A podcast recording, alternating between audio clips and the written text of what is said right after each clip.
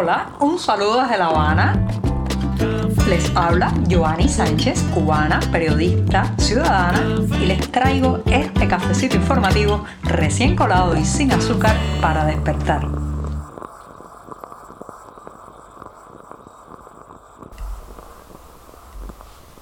Viernes, viernes pasado por agua aquí en La Habana donde está cayendo un fuerte aguacero. Está lloviendo desde la madrugada y se espera que en los próximos días también se mantenga así. Así que en este 3 de junio de 2022 no puedo empezar por otro tema que no sean las precipitaciones y sus preocupaciones. Pero antes de decirles los titulares de la jornada, voy a pasar a servirme el cafecito informativo para que se vaya refrescando y mientras tanto les comento los temas principales o los titulares de hoy. Les decía que no podía dejar de hablar de las intensas lluvias en el occidente de Cuba. ¿Alegrarse o preocuparse? Esa será la interrogante que trataré de responder en este primer tema. También el Banco Central prolonga por 90 días más la agonía del peso convertible. ¿Qué es lo que pasa? Que la gente no acaba de soltar todos los cooks que tenía en sus manos y en un tercer momento tiendas o campamentos militares. Nos hemos acostumbrado a una ciudad, a un país militarizado,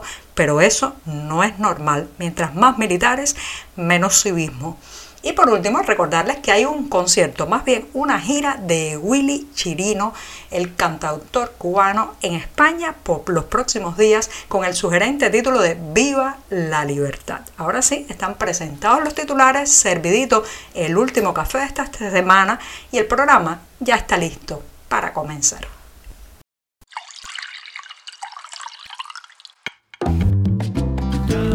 Si eres de los que te gusta estar bien informado, síguenos en 14ymedio.com. También estamos en Facebook, Twitter, Instagram y en tu WhatsApp con este cafecito informativo.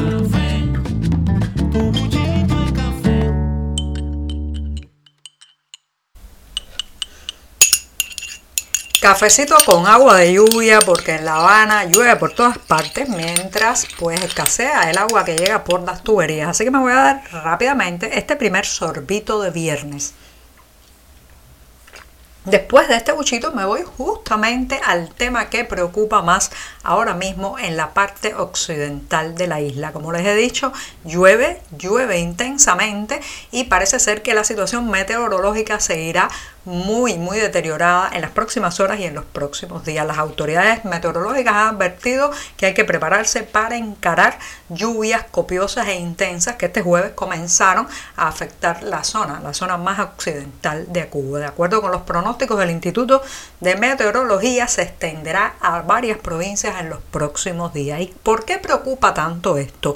Porque en lugar de alegrarnos, señoras y señores, que debería ser lo que hiciéramos, porque recuerden que la sequía, la falta de precipitaciones ha afectado profundamente eh, las cosechas de alimentos en este país, la producción de productos agrícolas y bueno, pues siempre se convierte en el argumento ideal del castrismo para explicarnos o intentar explicarnos por qué no hay frutas, no hay vegetales en los mercados o por qué cuando llegan tienen precios tan astronómicos. Bueno, en, en, medio de esas circunstancias se supone que uno debería estar bailando de contento cuando anuncian lluvias intensas durante varios días, pero resulta que no podemos porque simplemente el deterioro habitacional en la isla y especialmente en la capital cubana es que ahora mismo la mayoría de las familias que conozco están sufriendo con las lluvias. Sí, el que no tiene una filtración o eh, que le entra agua a través del techo, bueno, pues tiene una columna rajada que teme que con la humedad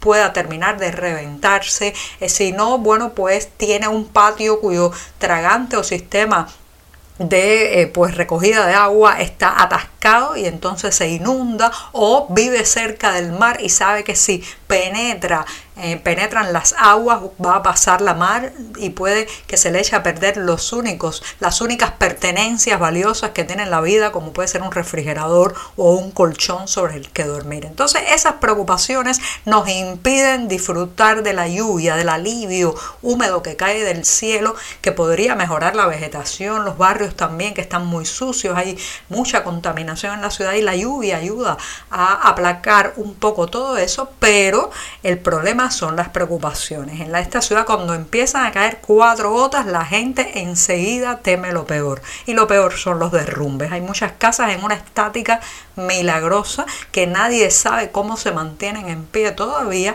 pero la sabiduría y la experiencia popular sabe muy bien que cuando esas casas, esos edificios, muchas veces multifamiliares, esos muros y esas edificaciones absorben y absorben el agua de la lluvia, después después puede ocurrir lo peor. Y lo peor es quedar sepultados bajo una edificación porque ésta se desploma. Entonces son días de mucha preocupación. Para colmo, cuando llueve, las personas no pueden eh, salir a esperar afuera que pasen las lluvias y ver si su edificio no se cae porque afuera se mojarían y vendrían otros problemas. Así que las dificultades se multiplican, todo se vuelve más farragoso, el comercio, el transporte. Es como si no estuviéramos acostumbrados a vivir en el trópico. La lluvia lo paraliza todo. Usted llega a una oficina oficial cerrada por la lluvia. Los adolescentes y niños no van a la escuela prácticamente porque está lloviendo. Entonces, fíjense qué mentalidad de que hay un aguacero, pues todo tiene que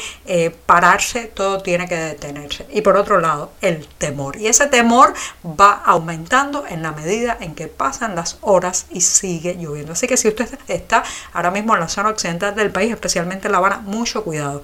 Mucho cuidado con los resbalones porque la calle está llena de huecos, las aceras también, pero mucho cuidado con los balcones, las fachadas y cualquier cornisa de edificio que puede desprenderse ahora con la lluvia. Estamos contigo de lunes a viernes a media mañana cuando el café se disfruta mejor. Comparte conmigo, con tus amigos e infórmate con este cafecito informativo.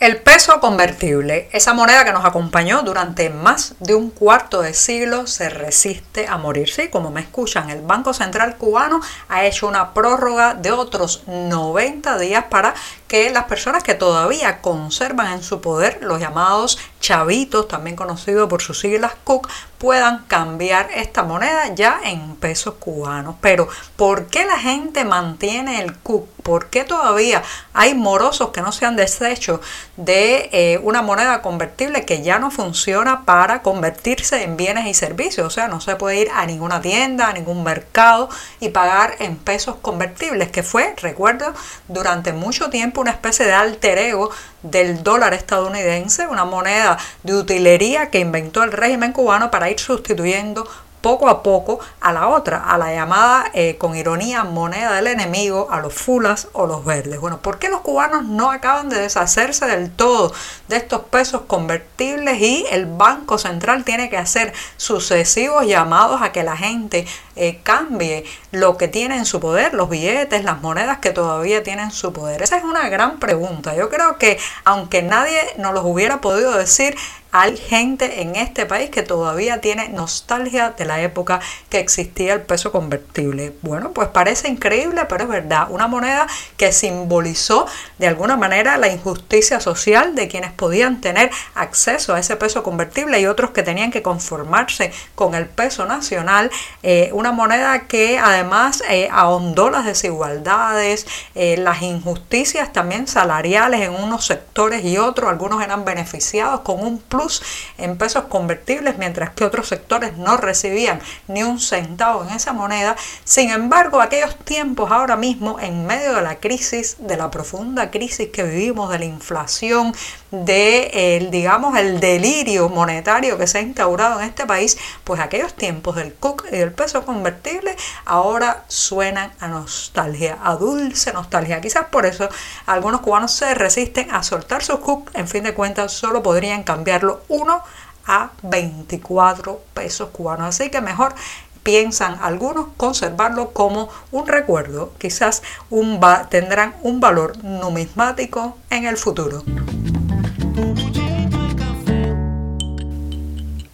Nos hemos ido acostumbrando a ciertas deformaciones de la realidad cubana que señoras y señores no son normales. Una de ellas es la militarización de nuestras calles la permanente presencia de uniformados por todos lados y especialmente también en los comercios, en las tiendas estatales, sobre todo en aquellas que venden en divisas. Sí, el número de militares, los llamados boinas rojas, que son fuerzas especiales, como saben, para controlar la situación en las calles. Bueno, pues el número de militares boinas rojas, también de policías uniformados y agentes de la seguridad del Estado vestidos de civil se ha multiplicado en eh, la vida cotidiana de esta isla, pero eh, sobre todo alrededor de comercios, lugares estratégicos, tiendas en divisas que saben que son muy impopulares, fueron la furia de la indignación o el blanco de la furia y de la indignación popular en las protestas de julio pasado y allí se ha quedado esa permanente custodia que parecen más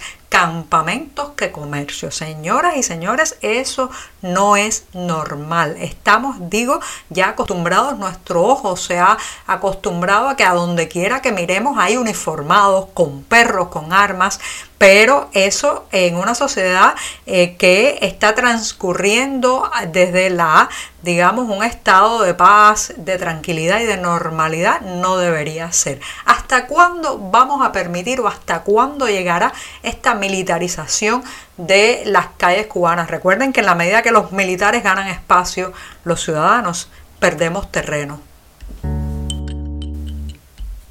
Y me despido de este viernes, el último día de la semana en que hago este programa, con una recomendación que ya les dije hace unos días, pero les reitero. El cantautor cubanoamericano Willy Chirino está por estos días en España en una gira que lleva el sugerente título de Viva la Libertad. Así como escuchan, el autor de éxitos como Oxígeno, La Jinetera y Nuestro Día se presentará en varias ciudades de España este mes de junio. Y los detalles están, claro, está en la cartelera del diario digital 14 y medio. Con esto sí que me despido hasta el próximo lunes. Que tengan un hermoso, tranquilo y junto a su familia fin de semana.